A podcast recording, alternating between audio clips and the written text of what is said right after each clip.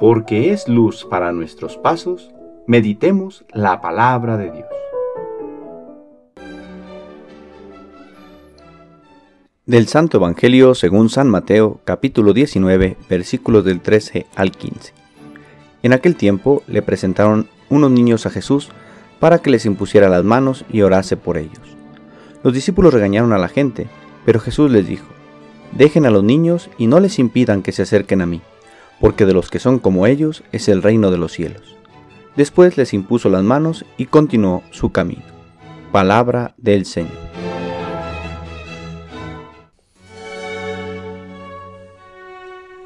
Sábado de la decimonovena semana del tiempo ordinario.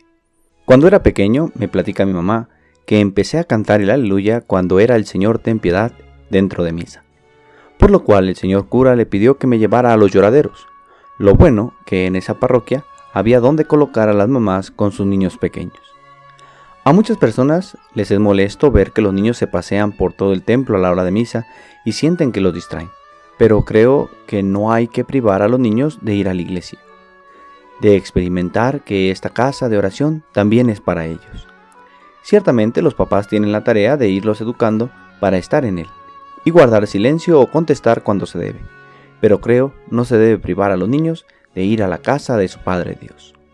Con el Evangelio de este día no solo podemos limitarlo al hecho de llevar a los niños a misa, pues va más allá. Jesús, ante la molestia de sus discípulos porque acercan a los niños a su Maestro, les reprende y les dice que dejen que los niños se acerquen a Él.